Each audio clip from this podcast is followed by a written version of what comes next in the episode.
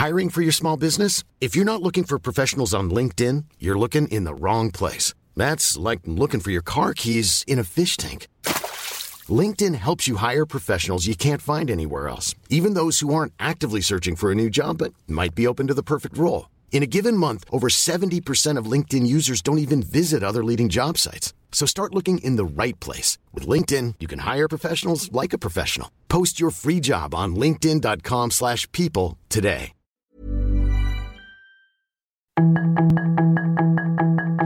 Tarde a tarde, lo que necesitas saber de forma ligera con un tono accesible. Solórzano, el referente informativo.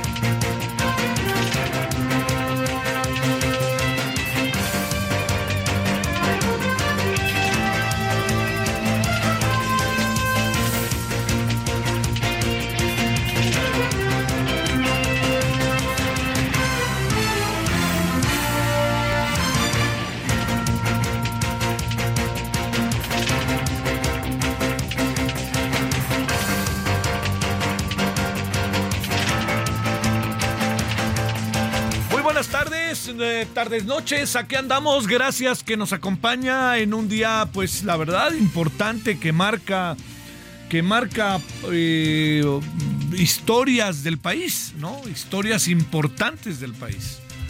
Eh, porque, digamos, para, para, para recordarlo, que es necesario siempre, y sobre todo eh, recordar, diría, pero también ver el estado de las cosas en que hoy está todo, pues la verdad que sí le digo que, que es, eh, digamos, de repente da la impresión de que nos encontramos bajo una situación en donde eh, no se avanza, ¿no? No se avanza.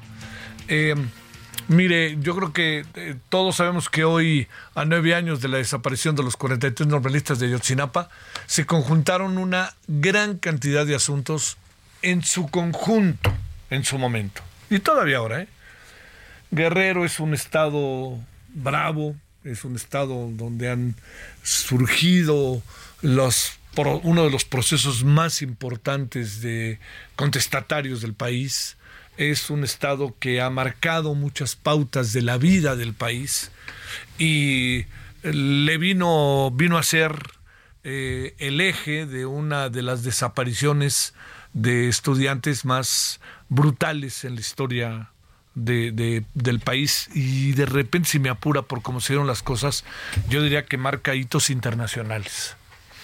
¿Qué fue lo que pasó? Que ese es uno de los asuntos que estamos en ello, ¿no?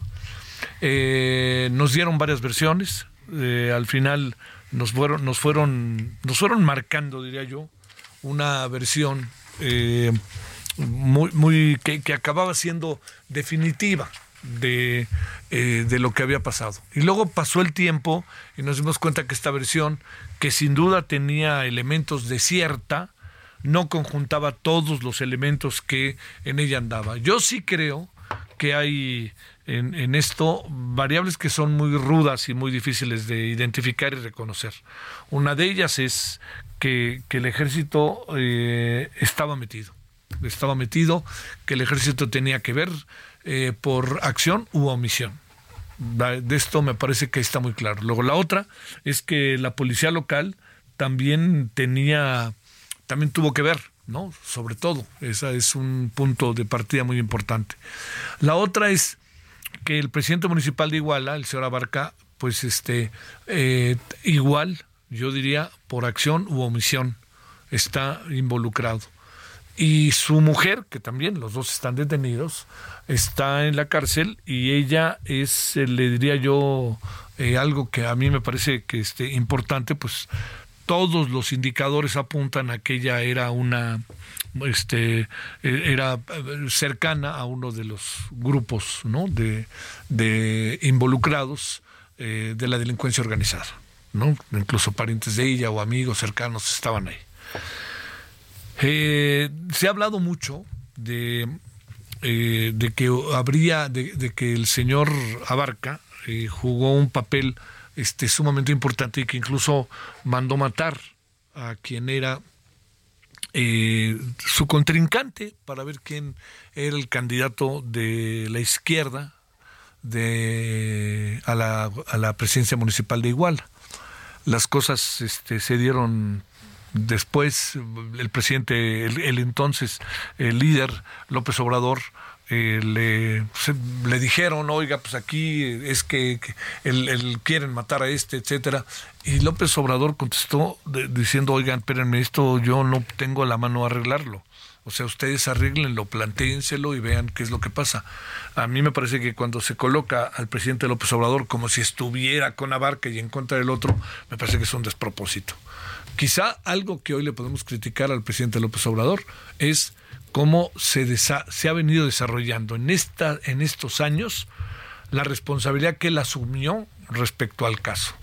Pero este es un asunto que yo le diría, sin por ningún motivo pasarlo por alto, porque forma parte de toda una historia, yo le diría que nos debemos de detener y muy pausadamente en todo lo que pasó a lo largo de eh, en, estos años por una razón muy importante porque eh, yo no creo que en función de lo sucedido salvo su mejor opinión las cosas hayan cambiado yo no sé si ahora podemos decir, es que igual a Chilpancingo las cosas Acapulco son diferentes. Hoy mataron a dos personas en Acapulco, entre las 9 y las 12 de la mañana. ¿eh?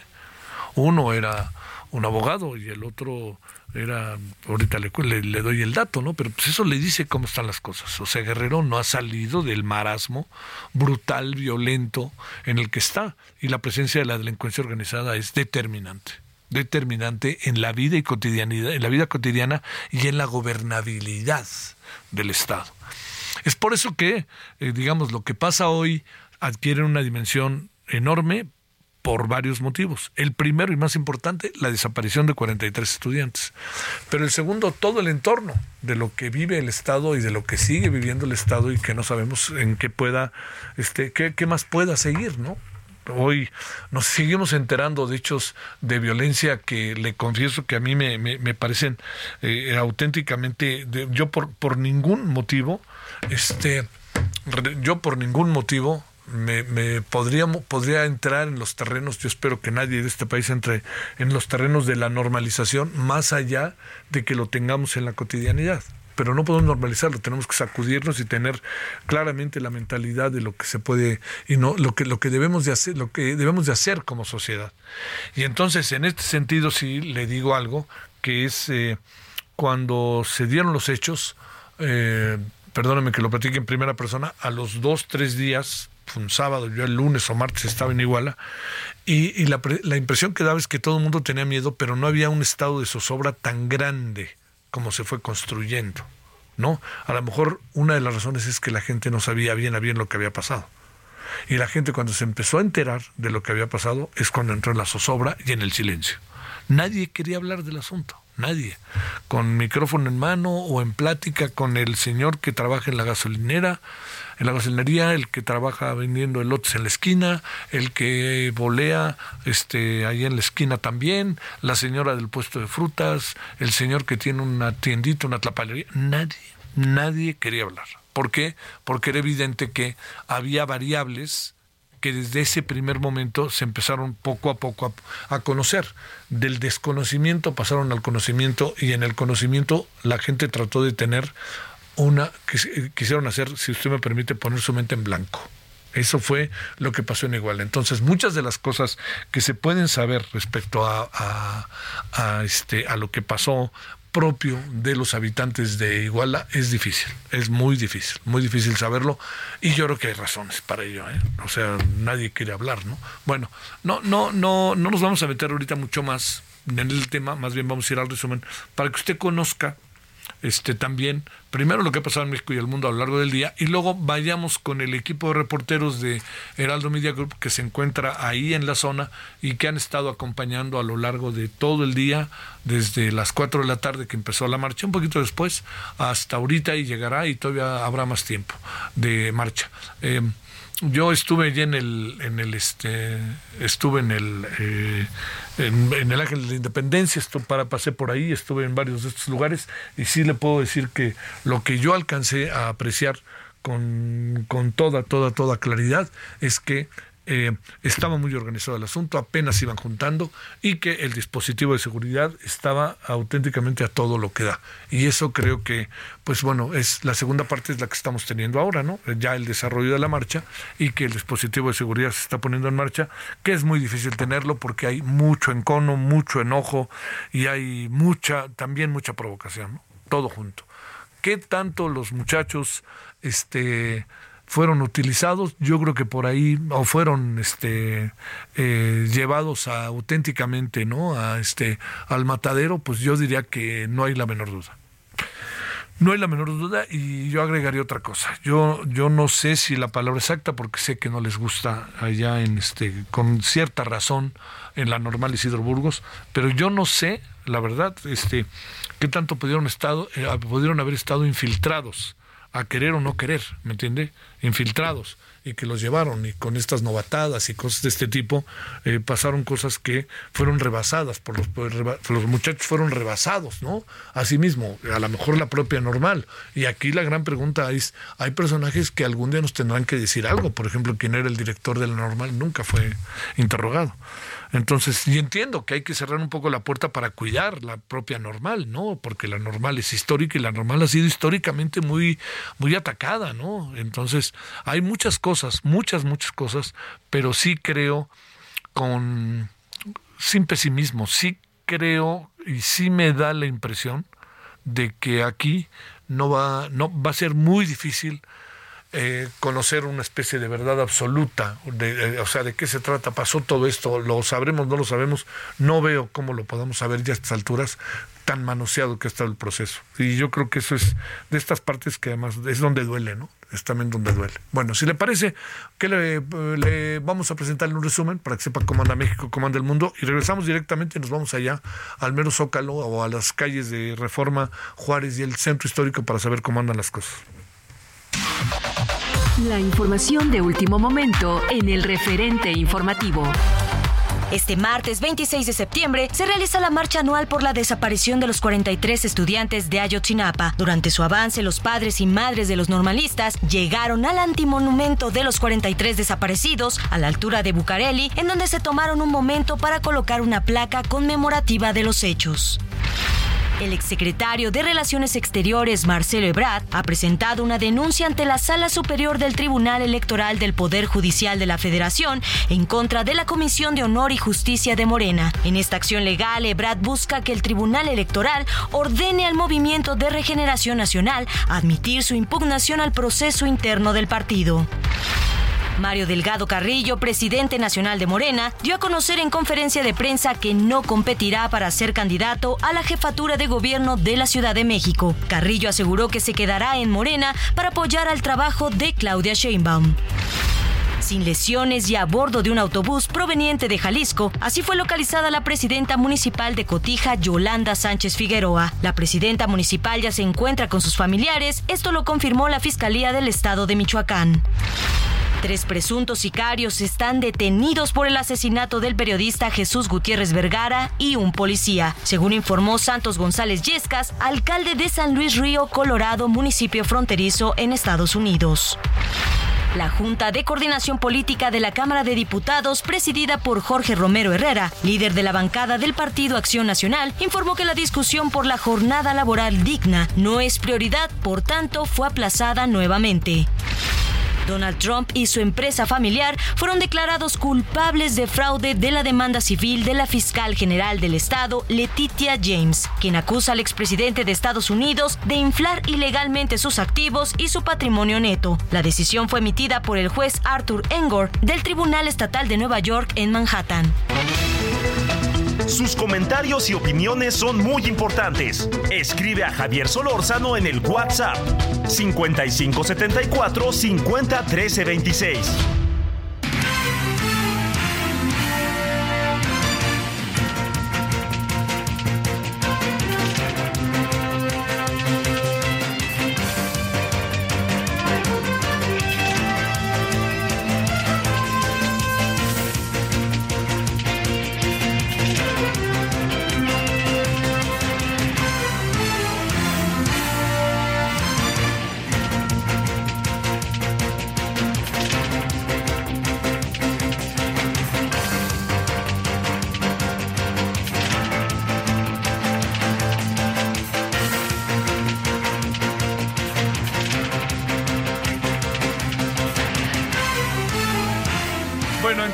Entonces, 26 de septiembre 2023, Heraldo Radio, estamos aquí desde Avenida Insurgentes en el referente radio de la tarde-noche de entre 21, entre 19 y 21 horas en hora del centro y a las 21 horas esperamos en televisión. Bueno, con los muchos asuntos que tenemos el día de hoy. ¿Le parece? Vamos a darle una vueltecita al asunto, cómo ha ido la manifestación, para que nuestros compañeros, compañeras, nos, este, nos cuenten la crónica que tienen de lo que han visto a lo largo de toda esta tarde y parte de la noche. Empezamos con Alan Rodríguez. Querido Alan, te saludo con gusto, ¿cómo estás? Hola, ¿qué tal Javier? Amigos, muy buenas noches.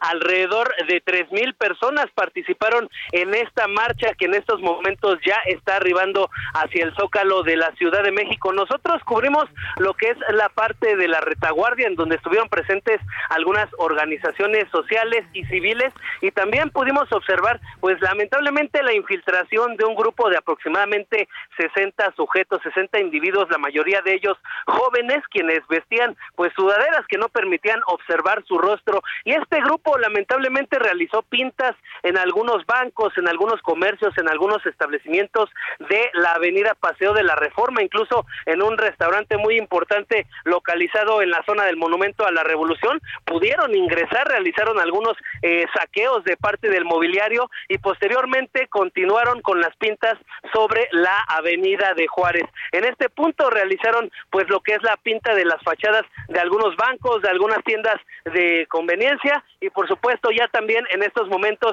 la gran mayoría del, del contingente se encuentran ingresando hacia la zona del Zócalo de la Ciudad de México a través de la calle 5 de febrero. Lo que podemos observar ya también en estos momentos es que ya se restableció la circulación completamente en ambos sentidos de la vialidad de Paseo de la Reforma para las personas que se desplazan con rumbo hacia la zona del Ángel de la Independencia o bien hacia la Avenida Hidalgo, la zona norte de la Ciudad de México, ya podrán circular, también ya se restableció la circulación en Avenida Valderas, en Avenida Juárez y también en el eje central Lázaro Cárdenas. Lo que podemos observar también, Javier, es en estos momentos ya la labor por parte de los trabajadores de limpieza de la Ciudad de México, quien de manera inmediata pues han comenzado a tapar algunas de las pintas eh, con mensajes políticos, con mensajes de reclamo y sobre todo mensajes de justicia por el noveno aniversario de la desaparición de los 43 estudiantes desaparecidos de Ayotzinapa. Por lo pronto, Javier, es el reporte que tenemos. Afortunadamente,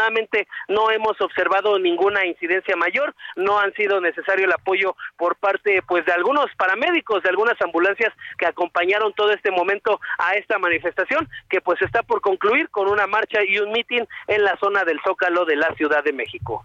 Oye, este, a ver, eh, Alan, eh, pues sí hubo tensión, ¿verdad? Eso es inevitable, ¿no? Además se, se, se percibe y se sabe por el hecho mismo, ¿no? Claro que sí, Javier, pues eh, eh, como en otras ocasiones este grupo y también pues otros grupos más radicales estuvieron infiltrados en esta zona y pues apoyando a lo que es los padres de familia quienes como sabemos en los últimos días han estado solicitando pues mayor información, sobre todo un informe completo y detallado por parte de la Secretaría de la Defensa Nacional. Y este es parte del reclamo de lo que pudimos observar y ver en las pintas de las paredes que fueron vandalizadas en esta marcha, en esta movilización de la zona centro de la Ciudad de México. Bueno, pues este, Alan, ahí síguele y cualquier cosa antes de las, eh, bueno, también en, allá en televisión, si hay algo que te parezca importante, te recibimos inmediatamente. Vámonos ahora con Gerardo Galicia. Gerardo, ¿dónde andas tú? ¿En qué parte? Justo frente a Palacio Nacional. Javier, excelente noche, donde los padres de familia ya toman el micrófono y están realizando un meeting justo frente a Palacio Nacional en un templete que se ha colocado justo al centro de esta, la explanada del Zócalo. Frente a ellos queda un contingente muy numeroso de muchísimos jóvenes. Hay familiares, eh, jóvenes que llegan también de Ayotzinapa, de la zona de Guerrero, de la escuela eh, normal rural y también algunos otros contingentes que se han sumado justo a esta movilización. Y detrás de ellos, Javier, tenemos ya algunos eh, jóvenes de los que se autodenominan anarquistas realizando algunas pintas, aventando algunos petardos, algunas bombas molotov, tratando de llegar o hacer blanco a la fachada de Palacio Nacional. Sin embargo, tenemos una enorme valla metálica cercana o tal vez a más de, con más de tres metros de altura que está impidiendo esta maniobra o que por lo menos les está dificultando esta maniobra a muchos de los jóvenes que quieren lanzar cualquier tipo de objeto a la fachada de Palacio Nacional. Así que este meeting continúa en general todavía bastante tranquilo. Eh, toda vez que este grupo de jóvenes que quieren arrojar algunos objetos es menor, realmente debe ser un grupo cercano a los 30 jóvenes, pero en su mayoría este meeting se realiza en completa calma frente eh, o sobre la explanada del Zócalo frente a Palacio Nacional. Y por lo pronto, yo Javier, es el reporte y vamos a seguir, por supuesto, muy pendientes. Oye, Gerardo, ¿mucha gente o poca gente ya en el mero Zócalo, eh? No, sí, hay, hay bastante, bastante gente. Eh, desde la distancia podemos apreciar cerca de la mitad de la explanada, ya con distintos contingentes realizando algunas consignas, pero en su mayoría escuchando las palabras de los familiares de los jóvenes desaparecidos en Ayotzinapa. Oye, y la otra, ¿el presidente le, ha, le han tundido al presidente o no tanto? Eh, sí, por parte de los ponentes no tanto, pero quienes sí gritan muchas consignas en contra del presidente son los eh, diversos eh, contingentes que llegan detrás de los familiares de los 43 normalistas desaparecidos y los grupos de encapuchados que cada vez se acercan más a esta, la fachada o a las vallas que se han colocado frente a la fachada de Palacio Nacional. Te mando un, te mando un saludo, si hay algo más, por supuesto Gerardo, acá te esperamos, gracias. Con todo gusto, excelente noche. Bueno, esto es lo que pasa en la Ciudad de México y ahora vamos. Hoy el presidente mandó un mensaje, pues este, de mil interpretaciones, ¿no? Todo indica, creíamos que el señor Zoe estaba, ya no estaba, ¿no? En la lista de los posibles candidatos, precandidatos a la gobernatura del estado de Chiapas por Morena, pero hoy dijo, no está, pero está. Entonces ya sabe que cuando el dedito de la mañanera y el fiel de la balanza dice algo, es que todo pues hay que tomarlo en cuenta, ¿no? Y más si se trata de su partido y de cómo él se encarga de dirigirlo de una manera, eh, me parece, este, pues bueno, de manera muy clara, ¿no? Muy, muy definitiva. Bueno, este, como sea, eh, estamos ahora con Lisbeth Cuello, que está allá en eh, este Lisette Cuello, perdón, que está en, en este allá en Chiapas para ver qué anda pasando, ¿no? Bueno, Lisette, te saludo con gusto. ¿Cómo has estado? ¿Qué tal, Javier? Bien, gracias. Te saludo con gusto. Informarte que este martes más de 10.000 personas de 45 municipios, de comunidades, perdón, del municipio de Siltepec, aquí en Chiapas, marcharon en la cabecera municipal para pedir paz y justicia tras la ola de violencia que se ha generado en las últimas tres semanas por la disputa del territorio entre dos grupos del crimen organizado. Recordemos, Javier, que Siltepec es una de las 10 demarcaciones que integran la región Sierra de Chiapas, que colindan con el vecino país de Guatemala, y que desde hace 19 días la violencia y los bloqueos de organizaciones afines al crimen organizado mantienen sitiada la zona. Hombres, mujeres y niños vestidos eh, de blanco participaron en esta manifestación pacífica, donde además lanzaron la invitación para los otros pobladores de otras localidades para que se sumen al llamado y que exijan salgan a las calles para pues pedir la liberación de Chicomucelo y Frontera Comalapa destacar que ante la angustia que enfrenta la población de la zona fronteriza han emitido mensajes en redes sociales donde piden oraciones para que vuelva la tranquilidad a sus hogares. Y eh, como último dato te comento Javier que hace aproximadamente una hora se restableció la energía eléctrica en el municipio de Frontera Comalapa que desde el pasado viernes pues no tenían comunicación eh, alguna. Y bueno pues ya el día de hoy finalmente la población ha podido comunicarse con sus familiares y también pues eh, ya tienen energía eléctrica Javier. Este sería el reporte. Oye este, eh, ¿cómo cayó lo de el señor Zoé Robledo? Pues acá en Chiapas, eh, Javier, todavía se tiene la incertidumbre eh, de si se registró o no. Hasta ahorita van 17 personas las inscritas en esta convocatoria, pero pues hasta ahorita no figura el nombre de Zoé Robledo, ya lo ha comentado el coordinador de Morena aquí en el estado, y pues señala que hasta mañana se van a dar a conocer estos 17 nombres que se inscribieron a la convocatoria, Javier. Sale, bueno. Pero como sea, hoy cambió la pichada de lo que originalmente este de lo que originalmente se pensaba, ¿no? Que parecía que no estaba, pero el presidente como que abrió la puerta, ¿no? Así es, Javier. De hecho, pues muchos simpatizantes de, de Zoe Robledo pues salieron pues el día de hoy a, decir que sí iba. Sin embargo, te repito, pues no se tiene la certeza. Sale, tienes toda la razón. Gracias, muchas gracias, eh, Gracias. Bueno, vamos a hacer una pausa. Oiga, otro asunto que nos trae sacudidos de cabo a rabo es eh, ni más ni menos el hecho de que el señor, de que en Zacatecas siete jóvenes desaparecieron entre 18 y 22 años de edad. Así como se lo cuento, desaparecieron. Y bueno, esperan volver a ver estos adolescentes, ¿eh? No crea que son mayores, adolescentes, incluso menores de 18 años. Vamos a la pausa y estamos de vuelta.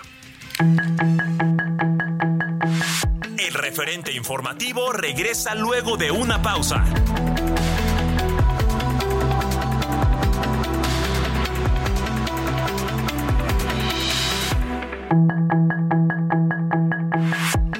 De regreso con el referente informativo.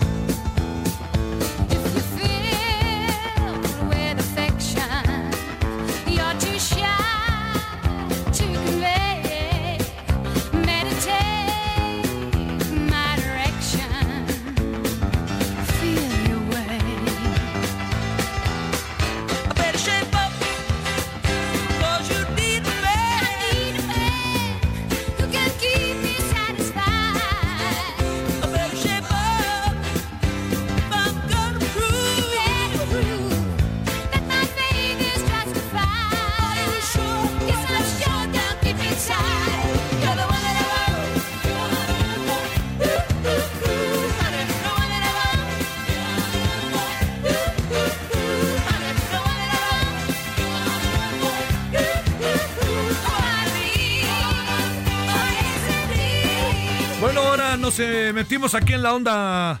Este, you are the one, you are the one that I want. Olivia Newton-John. Hoy habrá cumplido 74 años. Fue todo un fenómeno Olivia Newton-John, ¿eh? Australiana le dio cáncer, logró echarse para adelante, hizo ahí muchas cosas este, eh, de causas sociales eh, dignas de considerar. Bueno, habrá cumplido 74 años, que fue un, todo un personaje, ¿no? Olivia Newton-John, la fresita de esta película. ¿De ¿Cómo se llama la película? Vaselina. No, ya creo que ya van en la versión 50 los, o sea, los que hicieron Vaselina en México, los papás, los abuelos, luego lo hicieron los papás, ahora lo hicieron los hijos y ahora lo andan haciendo los nietos. Bueno, eh, 19 horas con 33 minutos, era el centro, era el radio, referente radio, estamos aquí en el 98.5 de FM.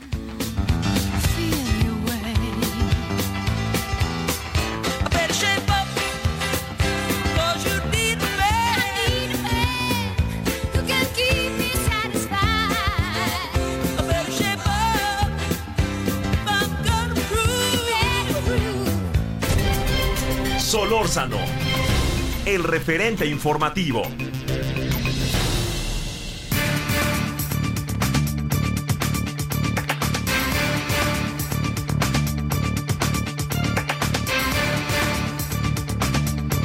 ...19.34 en la hora del centro cuando tengo la oportunidad de conversar con Leticia Bonifaz, siempre me pregunto por dónde empezamos, ¿no? Con todo lo que hay. Bueno, ella fue directora de Derechos Humanos de la Suprema Corte de Justicia de la Nación, columnista de El Universal, y bueno, es un personaje siempre, siempre referente para hablar de muchos temas. Entonces, mi querida Leti, ¿por dónde empezamos hoy? Tú dime. Pues yo creo que sí, es, es importante hablar de mi tierra porque estas imágenes que vimos de Comalapa fueron de verdad eh, muy preocupantes, mucho, muy preocupantes. A ver, entremos por ahí para hablar, si no te importa, también más adelante de otros asuntos. Eh, déjame plantearte, este, ¿qué, qué supones que, que, pasa? Más bien, quizás la expresión sería que está pasando y, y, también con los diagnósticos que hay, ¿no? Por ejemplo, hoy el tema de Zoe Robledo, pues parece que siempre sí va, ¿no? Entonces no sé si tenga algo que ver con esto. Segundo, otro tema, Leti, que también me parece importante, es que el presidente también dijo, ya las cosas están normal, ya, ya, ya todo está normal, lo que me hace pensar que ya todo estaba controlado. A ver, una reflexión bajo esos puntos de partida. Bueno, como comentamos eh, ya en alguna ocasión aquí en tu programa, Chiapas ya estaba verdaderamente con el problema ya no latente, sino real en esa zona de la frontera. Chiapas tiene con Guatemala casi mil kilómetros de frontera y es una frontera muy porosa. Hay muchos pasos y ahora el conflicto se da en la Sierra Madre, que es también una continuidad entre Chiapas y Guatemala.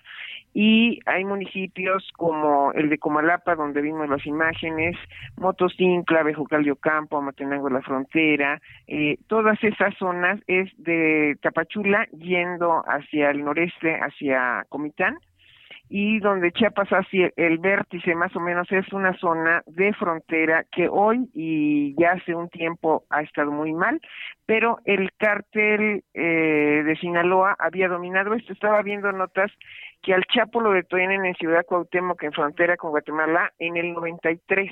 Ya estaba Sinaloa desde el 93.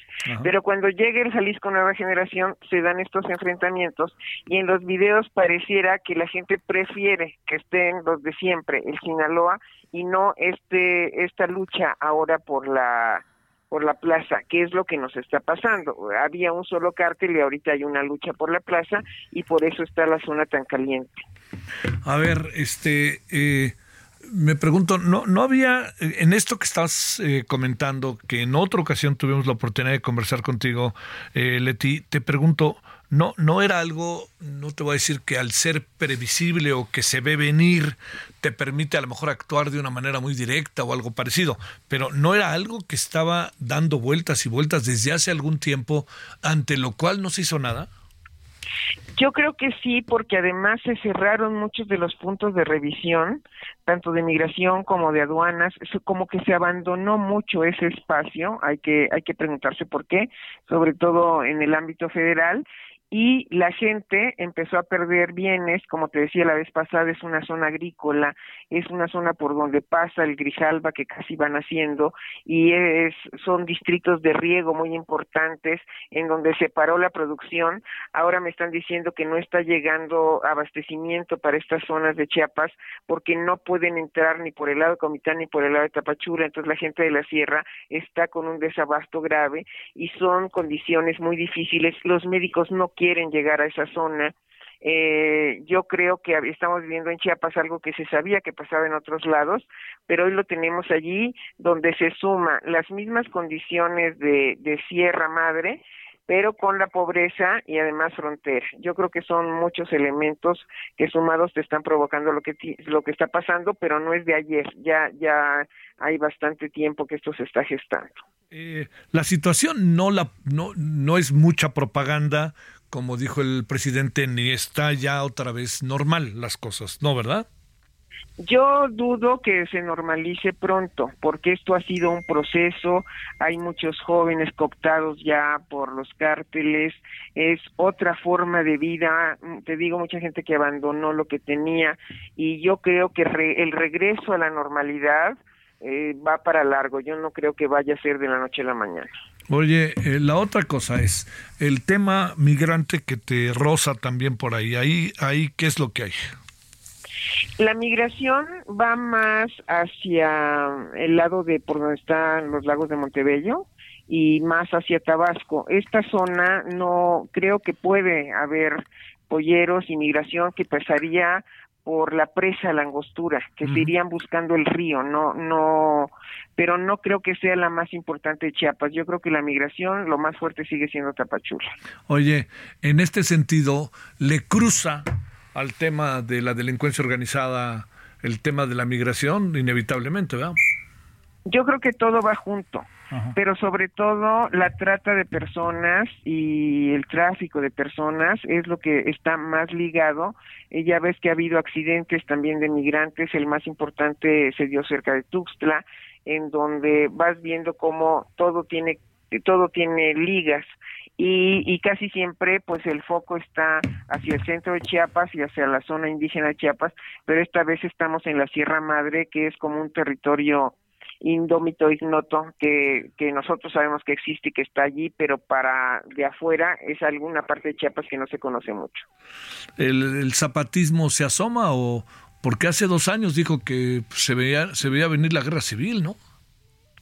Pero el zapatismo está en la zona de las cañadas. Ellos estarían, digamos, hacia el río Sumacinta y ahorita el problema está por el río Grijalva, que son los, los, dos que atraviesan Chiapas. Entonces la zona de las cañadas ahora está tranquila porque está justamente el zapatismo con sus propias reglas, pero pero son lugares que no se tocan, no hay conexión entre unos y otros. Oye, este y esto que dijo los zapatistas hace dos años te parecía verdaderamente audaz esto de que hubiera una guerra civil?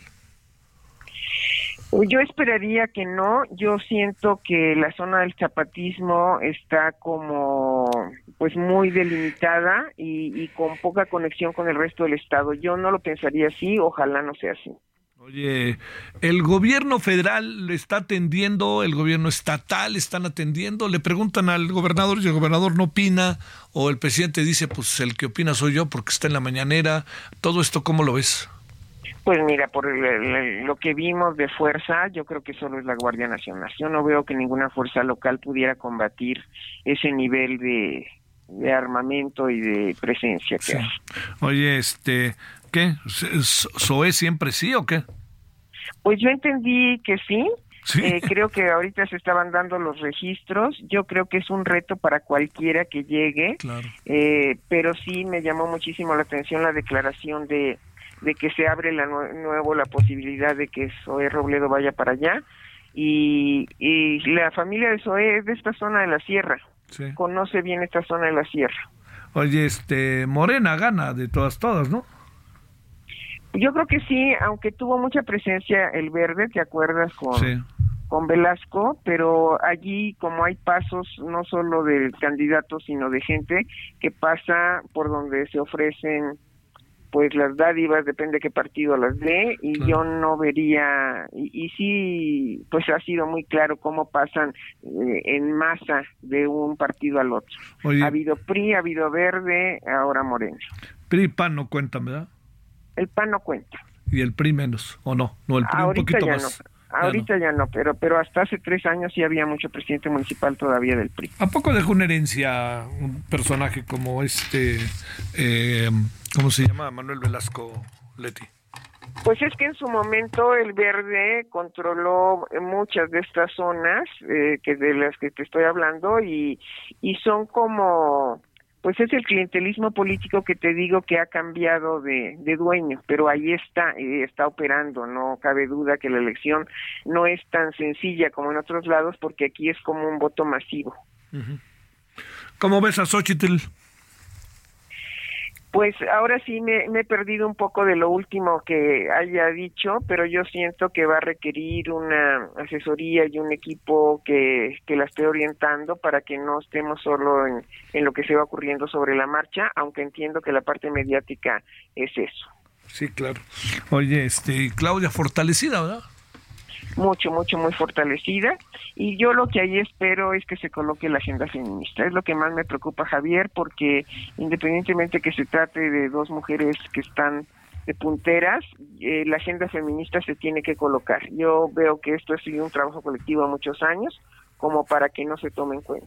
Marcelo parece no darse por vencido, ¿no? Hoy ya fue al tribunal y entregó su inconformidad parece que al interior de Morena no pasó nada, vamos a, seguir muy de cerca qué sigue pasando, pero como te consta, Marcelo sí ha traído una agenda feminista, porque yo sigo insistiendo que, que, que tengas cuerpo de mujer no te garantiza perspectiva de género y yo creo que todos los avances que tuvo en la ciudad Marcelo tuvieron que ver con una visión muy clara de, de hacia dónde van los derechos de las mujeres. Bueno, como siempre, Leti Bonifaz, te mando un gran saludo y te agradezco mucho que hayas estado con nosotros.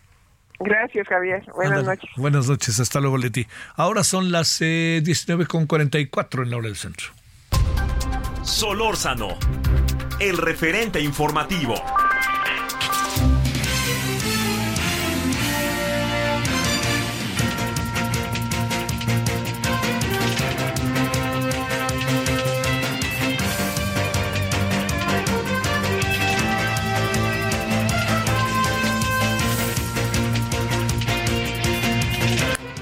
Bueno, vámonos más con el tema del día, que es Ayotzinapa. Noemí Gutiérrez, saluda, te saludamos, ¿cómo has estado? Hola, muy buenas noches, Javier. Pues bien, y comentarte que esta tarde la Presidencia de la República pues ya publicó en su página de internet el informe del caso Ayotzinapa que los padres y madres de los 43 normalistas y su equipo de defensa legal pues rechazaron recibir este lunes. Entre los materiales se encuentra la carta que escribió el presidente López Obrador a los familiares, así como el informe de la Sedena y también mensajes del gobierno de Estados Unidos y una nueva relatoría. En el informe Ayotzinapa Narrativa de los Hechos, de acuerdo a la investigación realizada, se habla de que son tres las causales que motivaron la desaparición de los estudiantes el 26 y el 27 de septiembre. La primera de ellas habla de que es una confusión de Guerreros Unidos al confundirlos con una presunta infiltración de los rojos. La segunda causal apunta a que la intención era darle un escarmiento a los estudiantes por parte del alcalde José Luis Abarca, el alcalde de Iguala, José Luis Abarca y Guerreros Unidos, en tanto que la última causal es por el trasiego de droga y la eventual presencia de drogas, armas y dinero en algunos de los autobuses que tomaron los normalistas en estos documentos que se hicieron públicos de esta tarde, pues también se da cuenta que elementos del ejército mexicano pues mantenían vínculos con el grupo criminal Guerreros Unidos.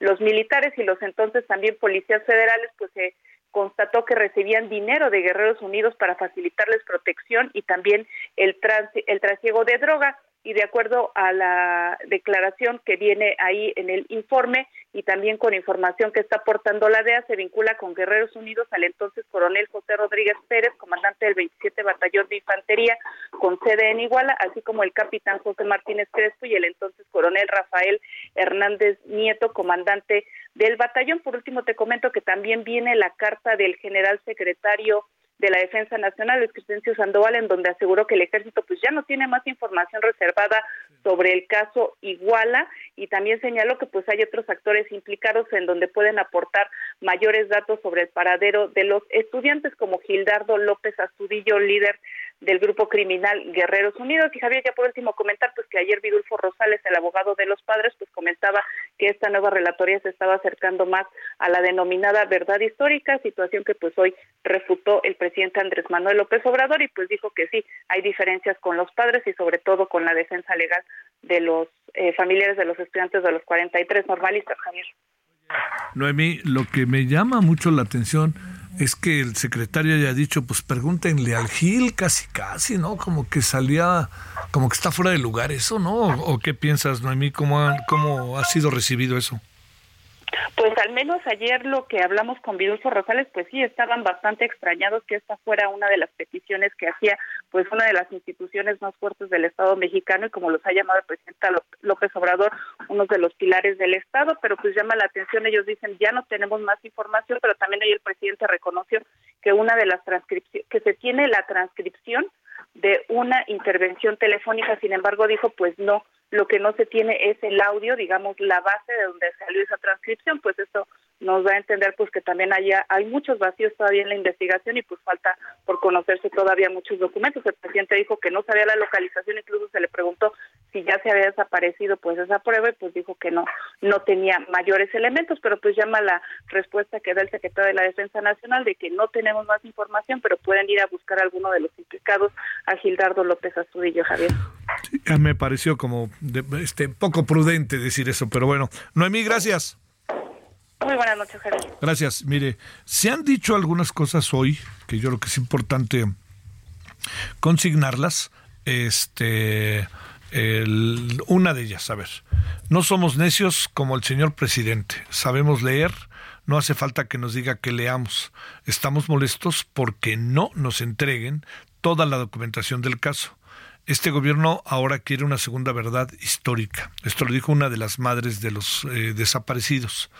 Eh, Vidulfo Rosales, la investigación del caso de Yotzinapa se encuentra estancada por culpa de este gobierno, porque se ha puesto del lado del ejército y no de las víctimas.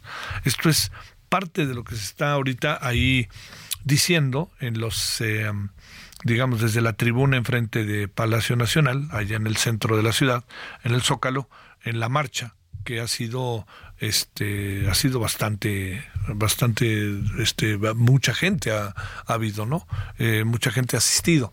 Narcoestado militar algunas de las pintas que han aparecido.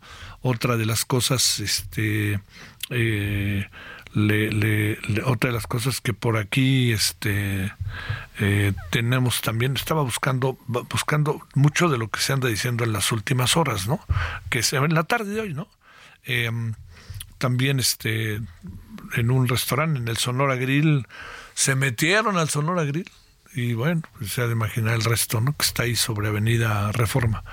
Hay varios de estos Sonoras Grill. Este es el que está ahí en, frente del Ángel de la Independencia, si mal no recuerdo.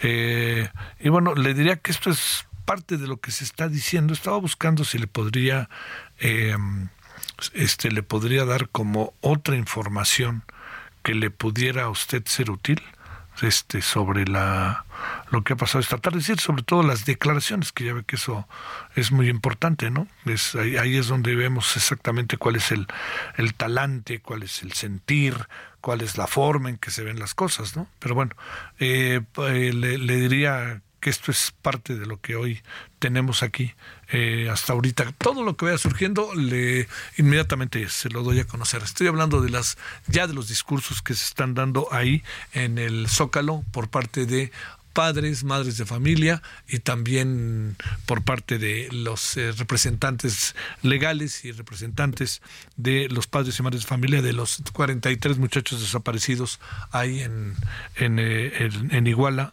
de la normal Isidro Burgos. Bueno, vámonos eh, con Gerardo García. ¿Qué pasa allá en el Estado de México, Gerardo? Hola, ¿qué tal?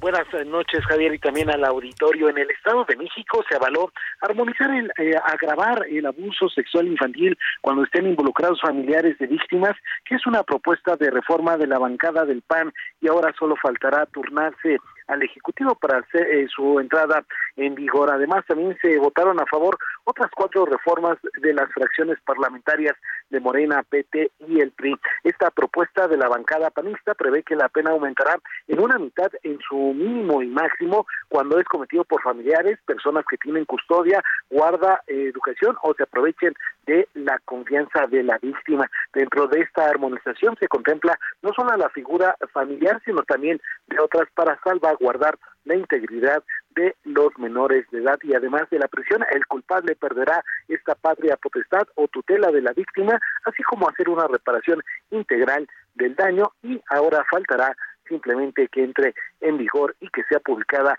en la Gaceta de Gobierno. El reporte. De las primeras medidas que se están tomando, ¿verdad? De varias iniciativas que vienen impulsándose desde la legislatura local para la protección de las niñas, niños y adolescentes. Sale, te mando un saludo. Gracias. Bueno, eh, mire, hay, hay asuntos que queremos este, echar por delante.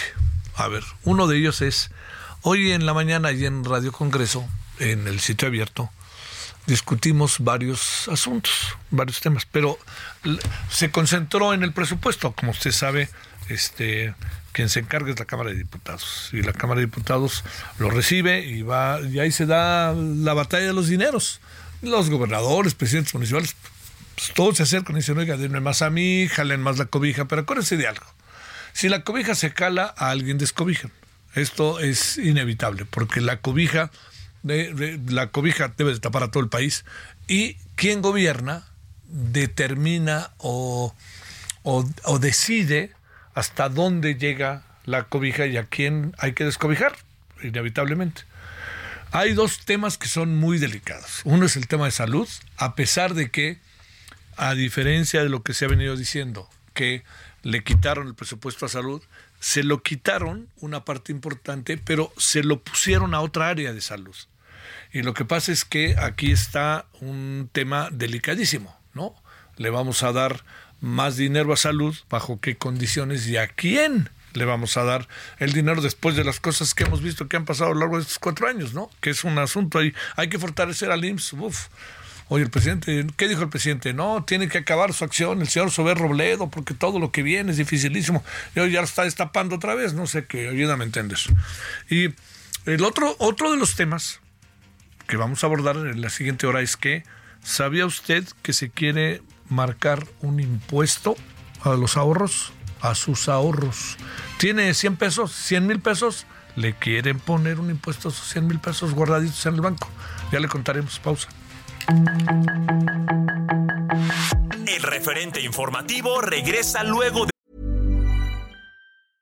I'm Sandra, and I'm just the professional your small business was looking for. But you didn't hire me because you didn't use LinkedIn jobs. LinkedIn has professionals you can't find anywhere else, including those who aren't actively looking for a new job but might be open to the perfect role, like me. In a given month, over 70% of LinkedIn users don't visit other leading job sites. So if you're not looking on LinkedIn, you'll miss out on great candidates like Sandra. Start hiring professionals like a professional. Post your free job on linkedin.com/people today. De una pausa.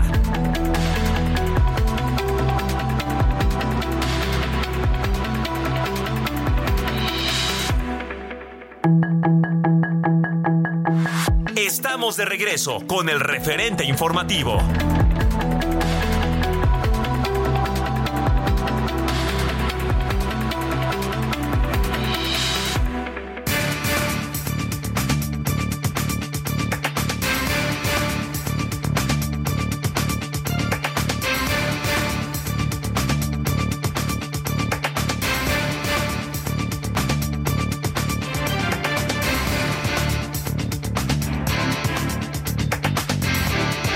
A las eh, 20 horas con un minuto en este 26 de noviembre 2023, Heraldo Radio 98.5 de FM.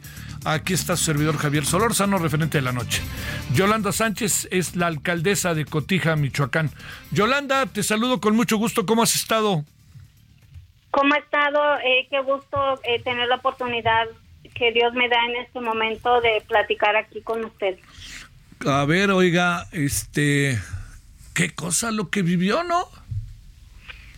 Sí, Javier, eh, eh, son acontecimientos que pues nadie estamos preparados para vivirlos. Eh, fue muy complicado, nunca antes me había sentido tan vulnerable y tan expuesta a mi integridad. Pero pues gracias a Dios, al apoyo de todos ustedes, de las redes sociales, que se hizo esto viral y que hubo muchísima, pues muchísimo apoyo para pues que se me liberara con bien y, y como le decía hace, hace un momento, pues estoy aquí eh, donde se me dio otra oportunidad de vida para estar platicando con todos ustedes y algo que valoro muchísimo. ¿Qué pasó exactamente? Estaba usted en Zapopan, en un centro comercial, y de repente violentamente le aparecieron cuántas personas, usted con quién iba acompañada. Sé que ha contado en varias ocasiones eh, su historia, pero un poco para el público que nos hace el favor de escucharnos la pueda conocer. Cómo no, con todo gusto eh, eh, estuvimos en, en, en Andares con, con mis dos asistentes y posteriormente salimos de la plaza, eh, tomamos un taxi, el primer, tax, eh, primer taxi que se acercó con nosotros y no les sé decir en, en qué momento porque pues obviamente se pierde uno la noción del tiempo, pero yo creo como a los 10 minutos de que habíamos eh, acudido en, en el taxi, eh, fue en el momento en que se, se nos cerró una camioneta eh, y en ese momento nosotros pensábamos que era un asalto, jamás pensa- eh, pensamos que fuera a ser pues algún secuestro, ni mucho menos, pero pues no. A las demás señoritas, a una la bajaron del vehículo, otra se quedó dentro de él y a ellas se, se pudieron regresar con mucha di- dificultad para eh, el hotel donde nos estábamos eh, hospedando y pues sí, solamente a mí me, me subieron al vehículo. Los, eh, el, el- el taxista lo agarró de la calle, Al taxi lo de la calle. Fue, fue al azar, es decir, no fue alguien que yo le llamé, ni mucho menos. Fue el primer eh, taxista que se acercó hacia donde nosotros estábamos. Eh, le vimos que estaba libre y en ese momento le pedimos si nos podía llevar al hotel donde estábamos hospedados. ¿Qué hacía fuera de Cotija? Eh, había ido por cuestiones médicas. había tenido el chequeo con un, con un cardiólogo que me había hecho favor de, de agendarme una cita el viernes todavía, todo el día estuve eh, este, en exámenes médicos, en la, por la mañana también del, del sábado y ya en la tarde, en cuanto yo ya estuve, eh, digamos, ya no tenía ninguna otra actividad en cuestiones médicas, pues ya las niñas me estaban esperando, pues tenían ganas, tenían deseos, uno que es de una, una población pequeña, pues acudir a un centro comercial eh, tan bonito como es Andares. Eh, Dice el gobernador que usted nunca pidió seguridad. Eh, ¿Eso es cierto? ¿No es cierto? Eso es cierto. ¿Y por qué no la pidió, eh? Eso es cierto. Pues eh, como mm, eh, siempre he sido una mujer tranquila, sin ningún problema y siempre en el pueblo se me había respetado, mm, yo sentía que no había la necesidad y de, y nunca vi como comprometida mi integridad entonces yo nunca vi la necesidad de este de solicitarle al estado que me proporcionara seguridad. Esa es la verdad porque desde que yo eh, eh, desde que soy presidenta municipal pues eh, nunca se había requerido algún tipo de seguridad ni para mí ni para mi familia. No son ciertas las versiones en que dicen que usted ya había sido en algunas ocasiones amenazada eh, en algunas ocasiones, eh, algún, algunos de mis eh, de mis eh, colaboradores y ahí había tenido algún tipo de situación. A mí únicamente se me había solicitado algún tipo de este pues de apoyo, pero quisiera no entrar mucho en detalle por mi integridad y mañana viene la fiscalía a tomarme la declaración.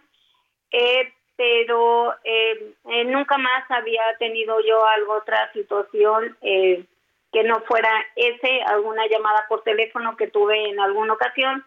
Y eh, pues yo, digamos, nuestra función de presidente municipal pues es es únicamente cuidar el cabildo, cuidar tu empresa, que es este, que es el ayuntamiento, y ya las cuestiones que suceden de otro tipo, pues nosotros ahí no tenemos ninguna injerencia. ¿Qué conversó con sus secuestradores?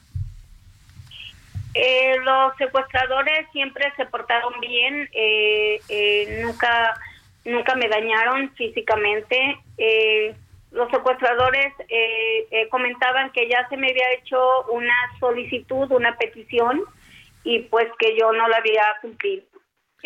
pero nunca en tono como amenazante, sino que ya se me había requerido en alguna ocasión una petición y que este pues yo no yo no no es que no lo hubiera cumplido sino que no había eh, no había eh, realizado eh, esa petición que que se me había solicitado en algún momento dado eh, de una buena manera ¿cuál es la petición? Eso sí, eh, discúlpeme, pero no estoy en condiciones de, de, poderlos este, expresar. ¿Tiene una idea si la llevaron muy lejos de Zapopan o alguna cosa así? Este... Siempre, siempre fue en la ciudad de Guadalajara. Estuve en dos, eh, en dos, eh, eh, en dos casas, en dos casas. Entiendo yo que pueden ser casos de seguridad, pero eh, no, no, siempre estuve ahí en la, en la ciudad. Por los tiempos, creo que siempre estuve en la ciudad. ¿Qué pasó con sus otras dos compañeras? Eh, ellas, eh, de alguna manera, como nos quitaron todas nuestras pertenencias celulares y eso, una se regresó en un taxi y creo que la otra pidió ayuda en un Oxxo y siempre hay gente muy buena. México está eh, integrada por gente buena, la verdad, y eh, personas este, ajenas las acompañaron hasta hasta el hotel donde estaban. Después ellas se comunicaron con, con mi gente aquí de, mi municipio, con eh, seguridad y, las personas de Cabildo y demás, y, se fueron a fiscalía, fiscalía las apoyó, las resguardó hasta que fueron eh, sus madres de ellas, aunque son mayores de edad, pero fueron sus mamás eh, a, recibirlas y ya para traerlas con bien aquí a nuestro municipio. Qué bueno. Este, a ver, la, la pregunta aquí también es, eh, ¿cuántas personas habrán eh, participado del secuestro, eh, Presidenta? yo puedo entender que en mi vehículo iban cuatro, pero ahorita me comentan mis asistentes que iban los vehículos atrás y que también iba una moto. La verdad, yo eso no puedo no puedo asegurarlo porque yo no me doy cuenta. Todo es tan rápido pierdes pues pierdes todo. Pierdes la noción pierdes eh, pierdes es tanto el estrés es tanto la, la, impotencia la situación el temor de que de lo que te vayan este pues en realidad cómo te vayan a dañar o cómo te vayan a respetar entonces eh, yo solamente puedo asegurar que era el vehículo en el que a mí me trasladaron eh, y, cabe señalar, y te lo vuelvo a repetir, que yo agradezco porque, eh, pues sí, no fui una persona dañada físicamente, eh, al contrario, este, se me trató bien y se me trató con respeto. ¿Sintió en peligro su vida?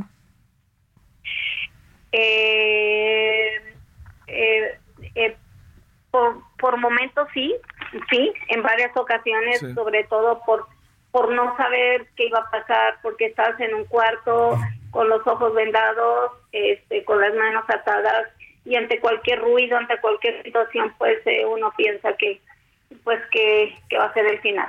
¿Qué le dieron de comer?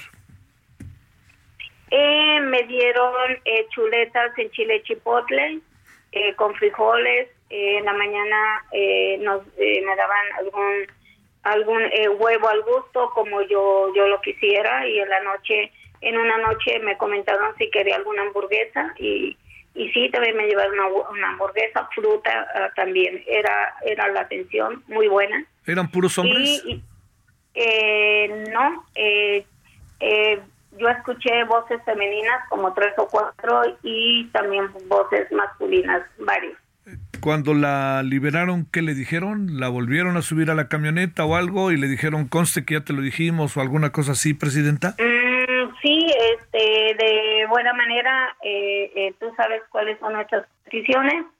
Eh, vete a tu domicilio, te vamos a nosotros a, llevar hasta, hasta tu domicilio y, y ahí pues ya yo tomaremos ya como como ayuntamiento, como cabildo, que es la mejor decisión para mí, para mi municipio, porque tampoco creo que podamos estar en una situación donde siempre sientas que, está expuesta eh, tu vida, la verdad. Es, es muy complicado, uh, solo quien lo vivimos lo sabemos y pues eh, tomaremos la mejor decisión tanto para mi municipio como para su servidora, comentándole también que que he sido muy querida, que aquí mi pueblo está en oración por mí, estuvo en oración por mí, que fue algo impresionante como, eh, como el pueblo este se unió a las peticiones, a las oraciones, a, al compartir las, las publicaciones, este, ofreciéndome misas, el señor cura por mi buen regreso,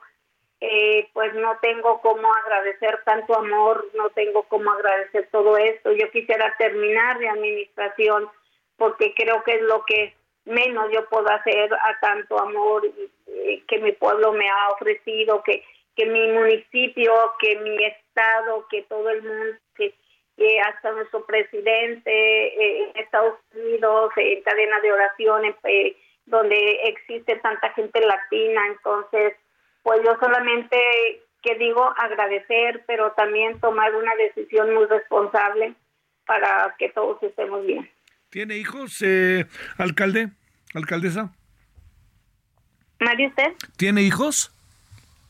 Claro, tengo tres hijos dos están ahorita en Estados Unidos y uno está aquí en México y pues imagínese están Con, su corazón hecho hecho pedazos claro claro claro. Sí, sí, sí. Este no hubo amenazas de muerte eh, no. No no hubo amenazas de muerte como tal no.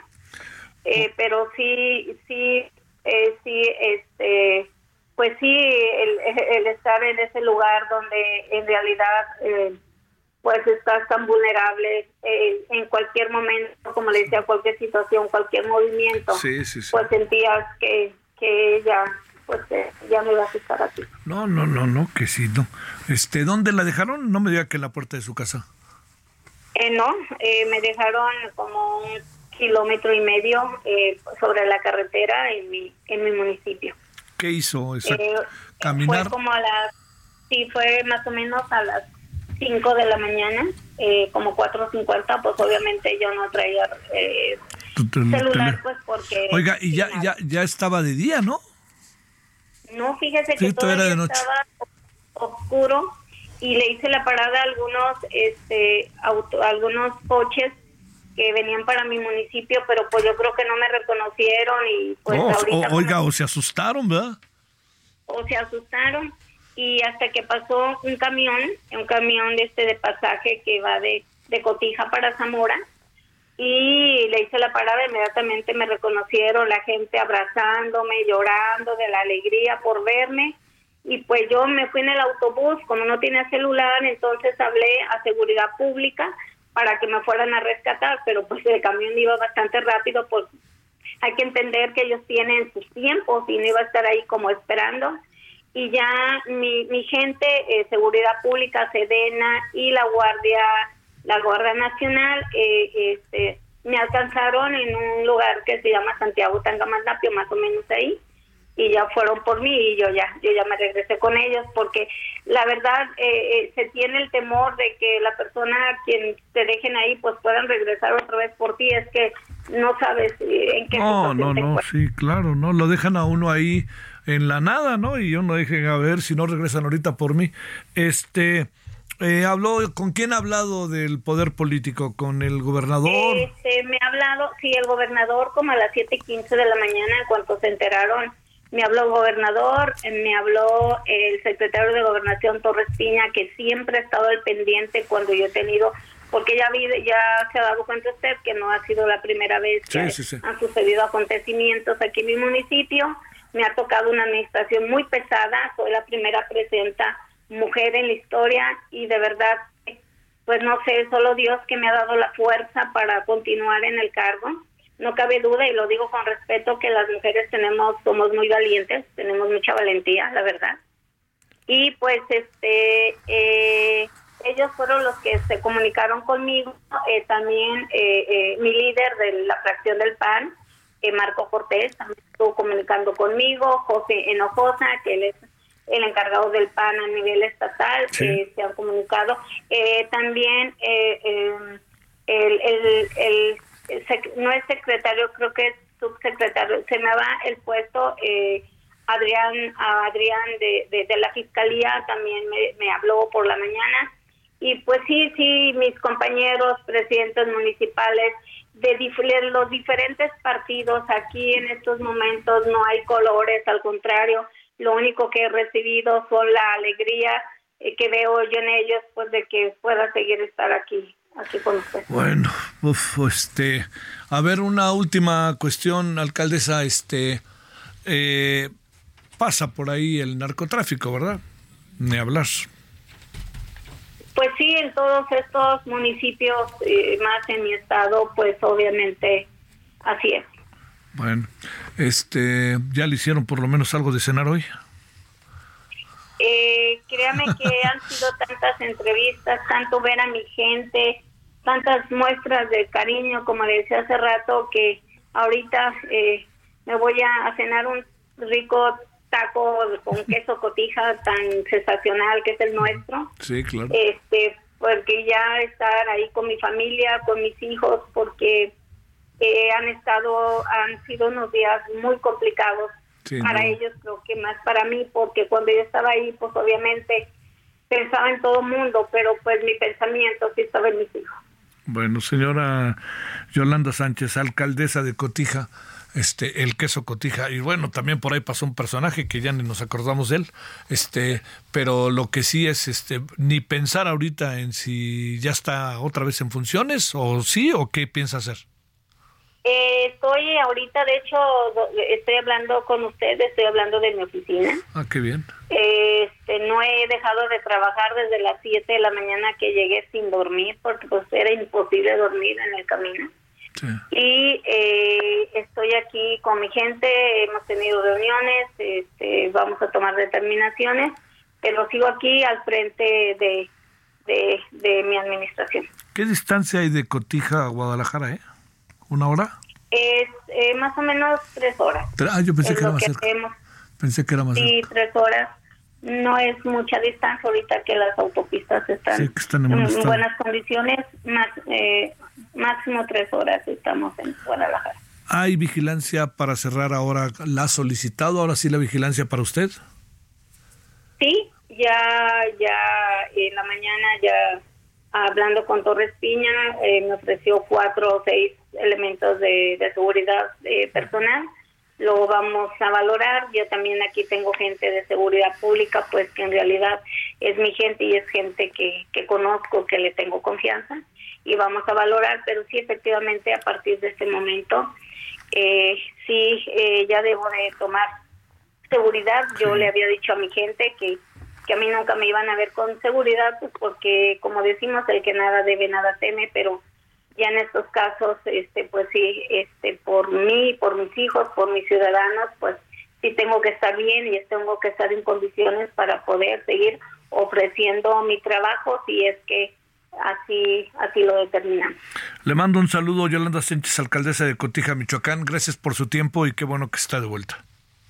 Y quiero agradecerle su tiempo, para mí su tiempo es oro y vuelvo a reiterar, gracias por tomarme en cuenta, gracias por hacer estos comunicados, estas peticiones que hicieron ustedes, que tienen tanto alcance como redes sociales, pues para que esto llegara a más oídos y de alguna o de otra manera estoy aquí por tanto apoyo. Y algo que le quiero comentar, que ya para terminar, cuando yo estaba en la segunda casa de seguridad, porque fui trasladada en alguna ocasión, me decían las personas que me estaban cuidando, eh, me decían, oiga, todos esos helicópteros que, tú, que usted escucha es que la están buscando, está redes sociales desbordadas, hay un operativo aquí en Guadalajara impresionante como pocas veces lo hemos visto y pues creo que es muy querida y a mí todo eso me daba ánimo. Yo decía pues entonces voy a salir con bien de aquí. Bueno eh, tiene identificado a un cártel o a una organización que estuviera detrás de su secuestro eh, no porque nunca se habló de, algún cártel en específico eh, me preguntaban hoy la fiscalía que si por el acento yo no pude distinguir de uno de unos o de otros. Yo les comenté que pues que no es tanto el temor y el terror que tienes que que se te va la información, que se te van todos esos, tipos de detalles.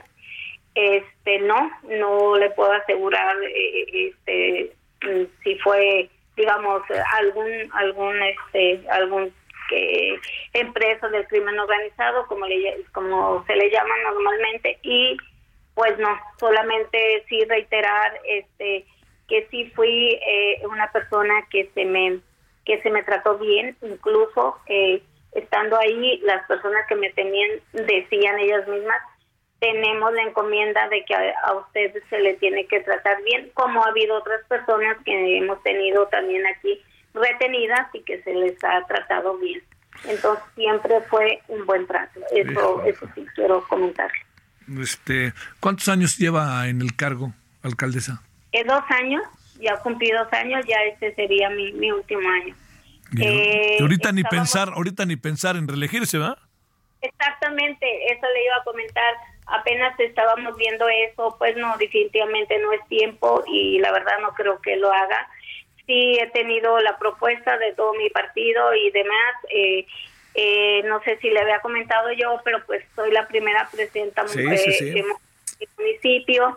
Eh, fue también a la primera mujer administrando una, una administración pública donde se le da el nombramiento de pueblo mágico. Este, soy la primera alcaldesa de todo el estado de Michoacán. Entonces, pues yo feliz con todas esas situaciones, pero se llega esto y pues es algo que sí se tiene que pensar y que sí se tiene que valorar, sobre todo por mis hijos. Pero entonces, de que la trataron bien, en verdad, y no lo digo en, en, un ánimo de, elogio para nadie, pero digamos, estaba muy claro lo que querían estos hombres y estas mujeres, ¿no? Sí, digamos, aunque eh, pues la gente que hace, que comete todos ese tipos de ilícitos, de privar de la libertad a un ser humano, pues este tienen sus nombres y demás, pero yo sí le puedo decir a usted que el trato fue muy bueno y pues créame que, que cuando salí de ese lugar eh, sin verlos y sin conocerlos, obviamente, pues porque no tenía la forma, pero sí les agradecí de todo corazón que me, que me hayan hecho favor de, tratarme bien. Le mando un saludo, alcaldesa, y ya, pues, por lo, por lo pronto, buen taco de queso cotija esta noche. Muchas gracias, eh, que Dios lo bendiga y le mando un abrazo fraternal acá desde mi bello municipio de Cotija, Michoacán. Qué bueno que esté entre nosotros. Gracias, Yolanda, buenas noches. Gracias, hasta luego. Bueno, ahí tiene usted esta historia que por fortuna acabó bien. Este, fíjese cómo es la vida, ¿no? Esta historia acabó bien, pero hace cosa de un día, menos un poquito menos, hay una historia que está en ciernes y que nos tiene preocupados, el secuestro de siete adolescentes, jóvenes adolescentes en Zacatecas, que eso oh, otra vez nos coloca contra la pared. Pausa. El referente informativo regresa luego de una pausa.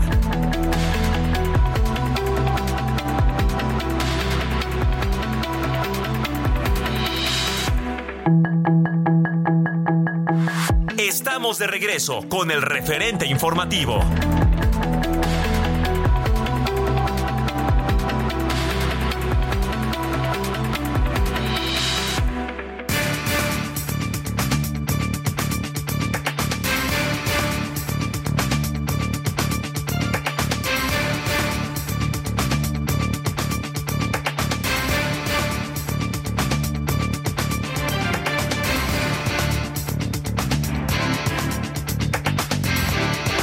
Andamos de vuelta en la media hora final. Recuerde, 21 horas en hora del centro. Vamos a Heraldo Televisión, referente de la noche, referente de televisión. Héctor Márquez Pitol es presidente de Capital Humano de Coparmex. Héctor, gracias que estás con nosotros. ¿Cómo te ha ido? Eh, Héctor, ¿me escuchas?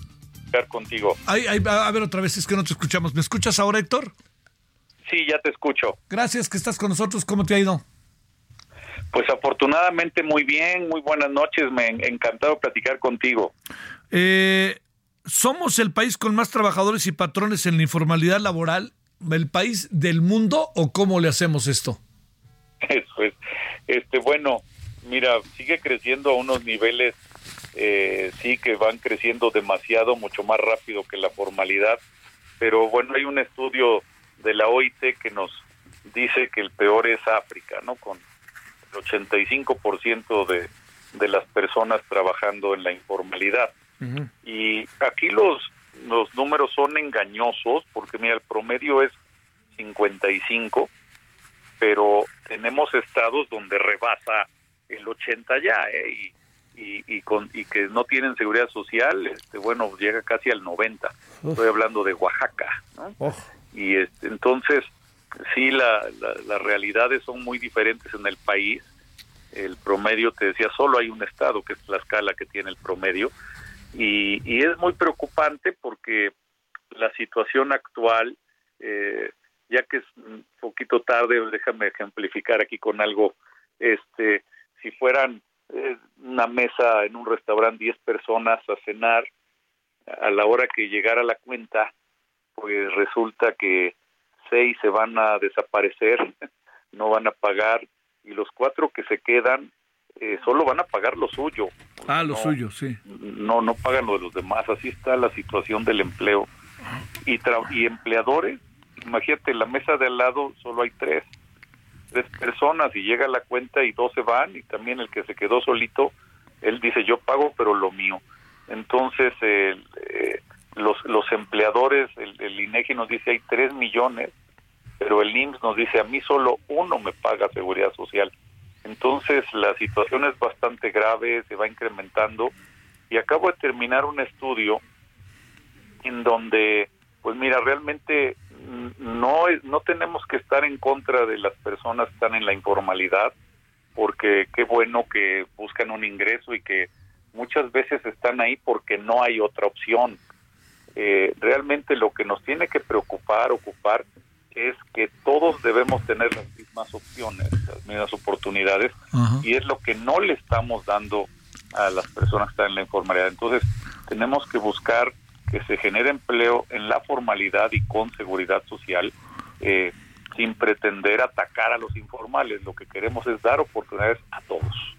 A ver, este es, evidentemente un problema estructural, eh, pero te no te no, pero más bien te planteo, Héctor, ¿cómo, cómo resolverlo con, en temas tales como las relaciones laborales, como tasa de impuestos, como presupuesto, como gobernabilidad, ¿eh? Sí, mira, en este estudio precisamente lo que hice fue cuáles son las propuestas, porque de criticar y de ver estadísticas, pues hay muchas y son muy pues, preocupantes. No paramos, ¿no? ¿Cuáles? Sí. ¿Cuáles son las propuestas? Entonces, mira, hay cinco propuestas concretamente. Eh, la primera es que lo que necesitamos es que con lo que hoy llega de inversión al país, incluyendo los temas de nearshore y todo, eh, estamos alrededor del 22% el año pasado que se invierte. Eh, este año ojalá lleguemos al 24%, pero hace falta mucho más, hace falta el, hasta el 33% para generar los empleos necesarios en la formalidad. Eh, los, en los últimos 10 años, el promedio de empleos que se generan es un poco menos de 700 mil al año. Y, para, y, y en la informalidad, más de un millón, casi un millón cien mil. Entonces, lo que necesitaríamos es generar un millón setecientos cincuenta mil por año en la formalidad. Entonces, lo que hace falta es que lleguen más inversiones. Eh, para, para esto, eh, que es el primer punto y el más importante, eh, la única forma pues es volviéndonos todavía más atractivos y ha habido países que lo han hecho muy bien como Panamá que dijo oye pues a todas las empresas que se vengan a instalar les doy 10 años de extensión de impuesto sobre la renta, entonces volvió súper atractivo y, y, mejoró muchísimo todo por allá. Ya hoy ya es una realidad.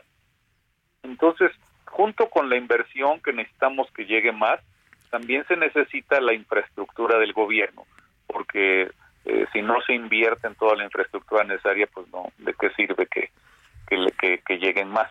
Ese es lo primero. En segundo lugar, y voy a ser rápido por porque este, entiendo el tiempo. eh, lo segundo es que se genere confianza en que realmente se garantice la inversión.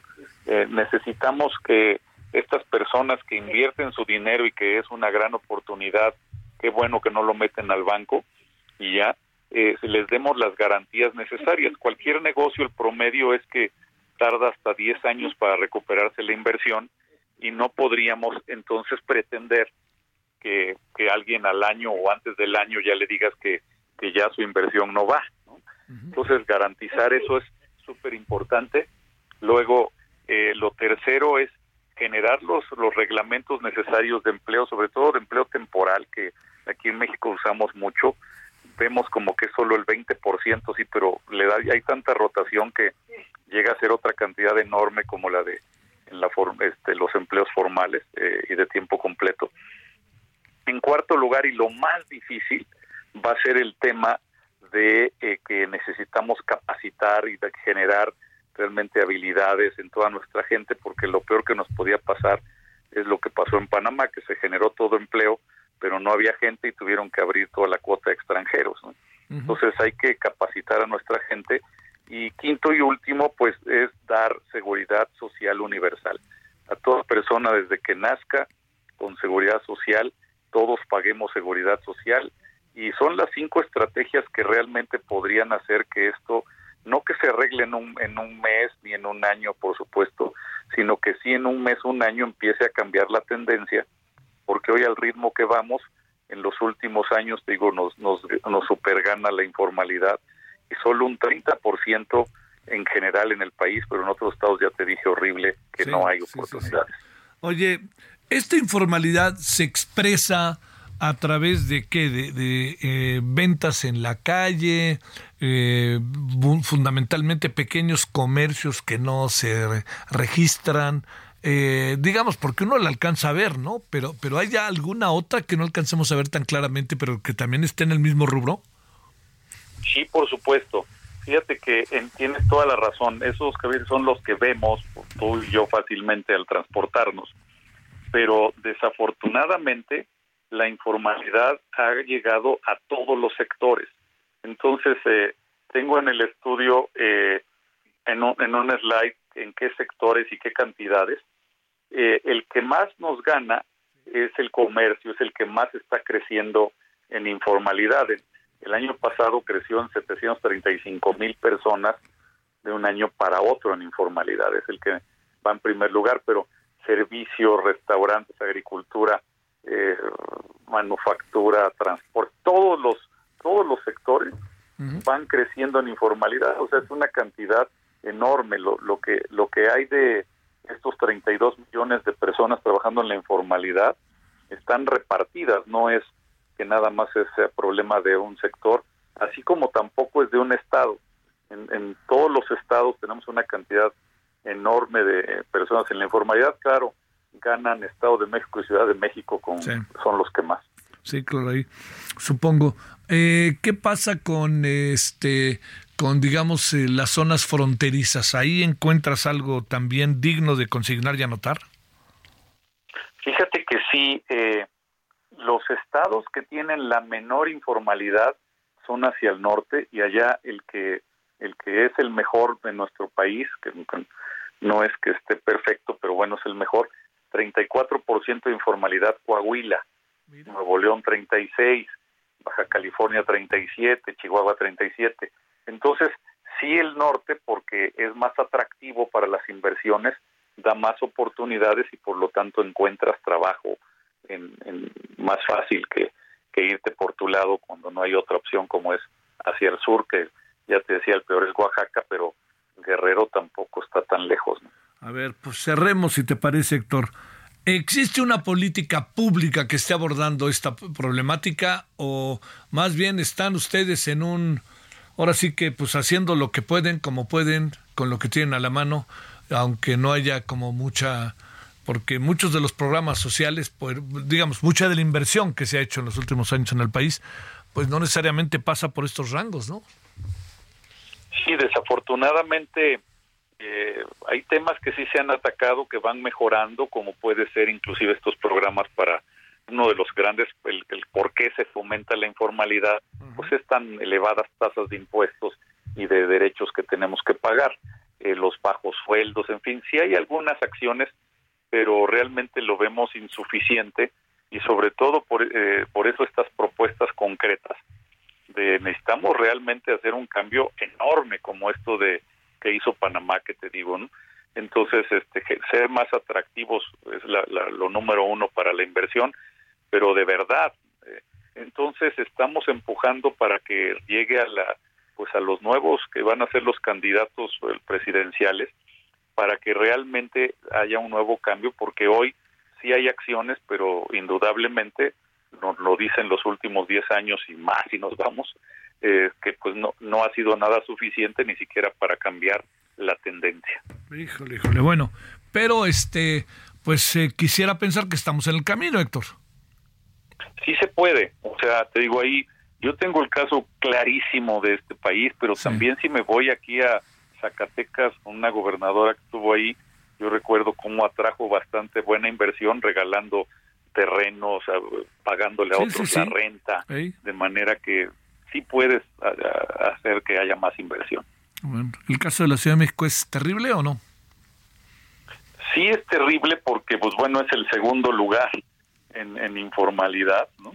Entonces, eh, eh, pues realmente, digo, no es que se pueda cambiar el número en un año o en cinco, pero sí la tendencia que digas, ya mira, ya se generan ya más empleos de un año para otro en la formalidad y que no nos gane la informalidad.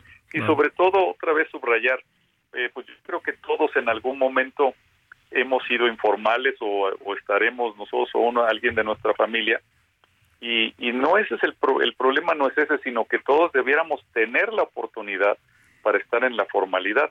Y muchas veces el gran problema simplemente se llama el sueldo o que el patrón no te quiere este, contratar así porque es carísimo los impuestos. Sí, bueno. Oye, y ahora después de ti vamos a platicar, Héctor, sobre el tema de el, lo que se quiere este poner un impuesto al ahorro. No, bueno, este, todos como que vamos por ahí en la dirección contraria. Te mando un saludo, Héctor Márquez Pitol. Javier, muchas gracias. Igualmente, fuerte abrazo. Para ti, gracias. Muy buenas noches. 20:44 en la hora del centro. Solórzano, el referente informativo.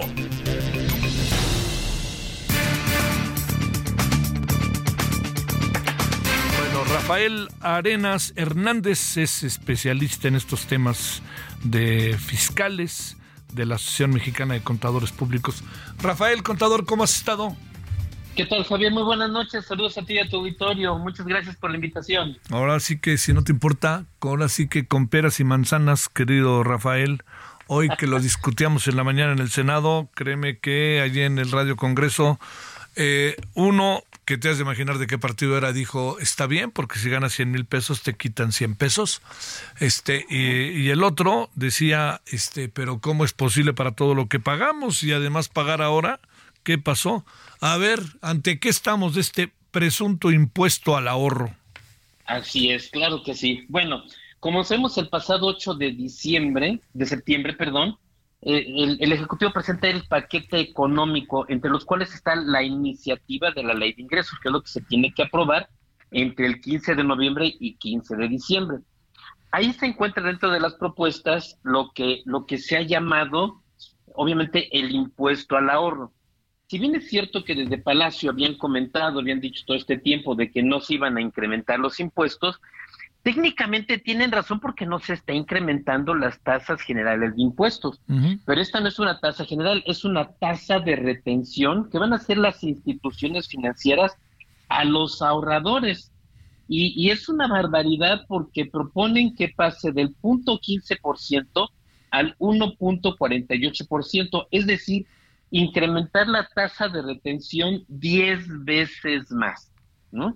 Si antes, por ejemplo, el hecho de que un ahorrador pudiera tener eh, en, sus inversiones, en, su cuenta, a lo mejor su cuenta de cheques que de repente le da ahí tres pesos de, este, de, intereses, pues bueno, va, a haber mermado totalmente este, el saldo que tenga en su cuenta porque la tasa de impuestos que se va a aplicar es excesivamente este, brutal, es, terrible.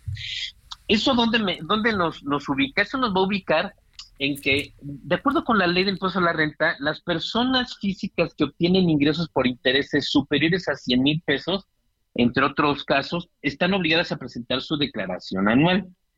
Los que tengan menos están, son, opcionales de presentar esa declaración anual. ¿Y por qué hablo de la declaración anual? Porque ese es el único mecanismo del que van a disponer las personas físicas. Las personas morales es obligatorio, pero las personas físicas va a ser el único elemento que pueden tener a su favor para recuperar el impuesto que las instituciones bancarias les hayan retenido. Si no presentan esta declaración o si optan por dejar estos, este impuesto al ahorro, llamémosle así, como un pago definitivo, bueno, pues estarán aportando una cantidad muy, muy fuerte a los, eh, a los gastos públicos a través del ahorro. Ahora bien, aquí hay algo también muy importante que, quiero hacer un, contrapeso, que también esta, esta ley de ingresos, este paquete económico, prevé que el tipo de cambio del dólar se va a depreciar un 1.3%. ¿Esto qué quiere decir? Que si yo soy una persona inversionista, ya sea que invierta en moneda extranjera, principalmente dólares, o que invierta en mi moneda nacional, en la moneda de mi país, en donde va a haber una tasa de retención muy elevada, pues entonces voy a estar en una encrucijada de saber, ah, caray, o dejo mi dinero en una inversión en dólares, que se puede ver depreciada, o dejo mi dinero en una inversión en moneda nacional, que también se va a ver mermada a través de, esa, de ese impuesto que se va a, este, a, incrementar. Lo importante adicionalmente es, una cosa es que además tenga yo un saldo a favor de impuestos en el año 2024, eh, obviamente presentado en el 2025, y otra es que realmente la autoridad me devuelva ese impuesto, ese impuesto a favor, que muchos contribuyentes es parte de los graves problemas que tienen de este, pues que les falló un CFDI, que porque está mal la declaración de un lado, que porque eh, la, este, el estado de cuenta bancaria, en fin, siempre va a haber muchos criterios por parte de la autoridad para evitar esa devolución del impuesto. Eh, esto origina que, bueno, pues obviamente todo el impuesto retenido por las instituciones bancarias va a ser sí o sí un, un, este, un, un gran, este, un gran puntal dentro de las finanzas públicas en este gobierno. Oye, este, pero digamos, este, es, es tan bajo como se plantea, pero a ver, alguien que tiene en el banco 50 mil pesos, 100 mil pesos, ¿por qué tiene que pagar más? Pues porque sí lo va a disponer los cambios en la ley del impuesto a la renta. Eh, pero, tiene, pero tiene, perdón, perdón, este Rafael, pero tiene en el fondo una lógica, tú le alcanzas a ver una lógica, porque también hay algo que hoy platicábamos. Eh, uno, en la relación con los impuestos pasamos por dos cosas, digo, a quién se lo digo yo, ¿verdad? Este, por un lado, a la obligación, pero segundo, a la confianza que tienes en tus gobernantes para el uso de tu dinero, ¿no? Claro, Claro, claro. Yo, yo creo, yo creo que la, la, única lógica que existe es que justamente es parte de los sectores que le falta al gobierno por hacer una recaudación mayor en los impuestos. ¿Sí? No puede, ya, ya se comprometió en a elevar las tasas de impuestos, pero nunca dijo que iba a elevar esas tasas de, retención. Entonces, en, en, en, en, este sentido, ese pequeño ahorrador que tenga 50 mil pesos ahorrados que le va a dar seguramente unos 300 pesos de, este, de, interés, porque las tasas de interés no suben de entre 4, 5, 6%. Sí. ¿no? Va a ser muy poco y para que todavía pague, bueno, fuera de las comisiones, ¿eh? porque esa es otra cosa que también va a mermar el ahorro de los este, de, los inversionistas. Entonces, si, si, si al interés que gane le quitamos las comisiones y le quitamos el, este, la, la, tasa de retención, por supuesto que al final del año esos 50 mil pesos, yo creo que seguramente van a terminar como en 48 mil pesos. Oye, este, eh, ¿y cada cuándo se pagará este impuesto? Va a ser mensual. Va a ser mensual, así es. al cierre de cada mes. Perdón. ¿Y qué? ¿El banco lo va a aplicar o cómo va a funcionar eso? Sí, en, los estados de cuenta bancarios de las instituciones financieras va, va a venir reflejado en ese estado de cuenta, pues, obviamente, este, los depósitos, los retiros, las comisiones, más el nuevo impuesto. Así es, exactamente. Y entonces ahí va, a, ahí va a venir reflejado en la, la, retención que vaya a hacer la institución financiera. Entonces, al cierre de cada mes lo vamos a ir viendo, al cierre de cada mes. Poco va a importar que nosotros estemos pagando impuestos, ¿verdad? Sí, no, definitivo, esto es independiente, esto es totalmente independiente del tipo de régimen que tenga una persona, salarios, honorarios, arrendamientos, actividades empresariales, es con independencia, con independencia de, obviamente a los que más les va a poder pegar este es a las personas físicas que están en sueldos y salarios y que tengan una inversión, porque ellos sí se van a tener que esperar hasta que termine el ejercicio para, en su caso, hacer una recuperación del impuesto vía declaración anual. O sea que sí se puede recobrar. Sí, sí, sí, sí, porque es una retención, sí. O sea, sí, sí, sí. el impuesto al ahorro, ¿cómo funciona entonces? Ok, el impuesto, eh, se llama impuesto al ahorro, no es tal, es lo, de coloquialmente lo están bautizando hoy por hoy. Es una retención, al final es una retención, lo, viene haciendo el banco sí, hoy, por hoy, ¿sí?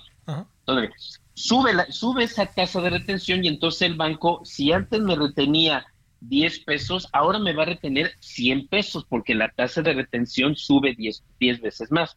Entonces, en el estado de cuenta bancaria va a venir ahí reflejado impuestos sobre la renta retenido por la institución financiera y en automático lo descarga la institución financiera y lo tiene que enterar a la tesorería de la federación. Lo entera directamente cada mes, cada mes, cada mes. La recuperación va a ser en algunos casos, algunas personas físicas que presenten su declaración mes a mes, bueno, van a poder acreditar esa cantidad de impuestos sobre la renta. Los que presenten una declaración anual por estar en el capítulo de sueldos y salarios lo van a poder recuperar hasta dentro de un año, en el mes de abril del 2025, cuando presenten su declaración anual. Bolas. Bueno, ¿qué piensas en lo personalmente y en persona, querido Rafael Arenas Hernández?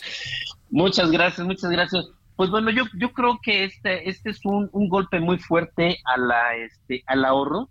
¿sí? Yo creo que el gobierno debería de voltear a ver, eh, eh, no, no, no propiamente eh, volver a impactar al ahorro. O sea, los ahorros están causando un, este, un impuesto muy fuerte, no, no nos da la posibilidad a los mexicanos de poder ahorrar. Debería de, de, voltear un poco al, a los impuestos al consumo, al impuesto indirecto al consumo, que obviamente allí el que más adquiere, el que más poder adquisitivo, más va a poder aportar a los gastos públicos sin afectar las finanzas personales. Esto va a obligar a que las, las personas pues desincentive este nuestro, la, la, las ganas de ahorrar, las ganas de tener un dinerito en el banco, de tener mis ahorros, de que, por ejemplo, ya llegó la tanda que me va a dar, dar el aguinaldo, la PTU. O sea, lo van a desincentivar totalmente. De por sí, de por sí está desincentivado el ahorro. Te mando un gran saludo, Rafael Arenas Hernández, gracias. Muchas gracias. Un saludo, Javier. Saludos a tu auditorio. Bueno, gracias. Eh, gracias.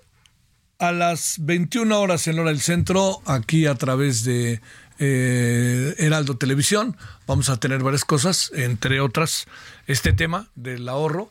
Vamos a tener también, ¿qué otras cosas tendríamos por ahí? Ayotzinapa, Ayotzinapa, los feminicidios y la desaparición de estos siete jóvenes de Zacatecas, entre otras muchas cosas.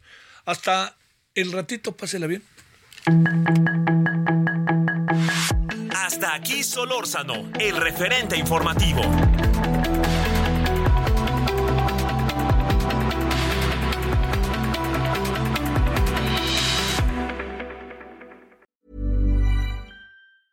Need new glasses or want a fresh new style? Warby Parker has you covered. Glasses start at just 95 bucks, including anti-reflective, scratch-resistant prescription lenses that block 100% of UV rays. Every frame's designed in-house with a huge selection of styles for every face shape. And with Warby Parker's free home try-on program, you can order 5 pairs to try at home for free. Shipping is free both ways too. Go to warbyparker.com/covered to try 5 pairs of frames at home for free warbyparker.com slash covered.